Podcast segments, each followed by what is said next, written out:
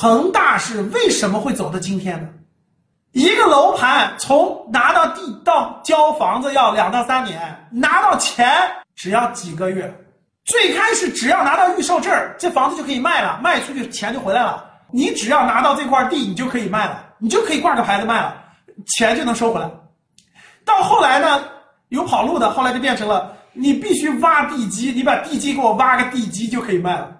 再往后就是必须那个楼出地面，就必须这个楼出地面才能收钱。再往后就是这个楼必须盖一半才能收钱。再往后就是这个楼必须封顶才能收钱。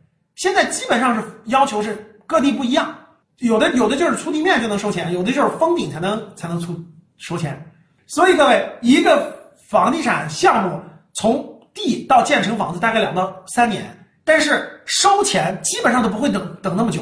我告诉你们怎么做这个生意的啊，听好了，政府拍一个两个亿的地块，不需要你交全款，先交百分之三十的保证金，百分之三十多少？六千万。哥们儿几个凑六千万，我拍在那儿，这块地我不交保证金，拿到了吧？拿到保证金以后，地是不是拿到了？我去银行贷款，听懂了吗？我只要六千万就可以启动，拿着这个钱给银行，银行给我贷款出来以后，因为我有土地了，我拿这个土地给银行，银行给我贷出来钱，听懂了吗？我直接拿这个钱盖房子，然后边收款边还政府的，边还银行的，边收钱边还政府的，边还银行的，懂了吗？最后这个项目十个亿滚完了以后，一年半滚完了以后。政府的钱也还了，银行的钱也还了，我手里还干落两个亿。我手里现在有多少钱了？我手里有两亿六千万，一块地六千万，我有两亿六千万。哇塞，五块地至少够吧？对吧？折腾个五块地来，啪啪啪啪五块地，听明白了吗？五块地去银行贷款，银行一看你有地啊，批啊，银行全部批贷，批贷以后那面批贷以后开始建，那面开始收钱，开始。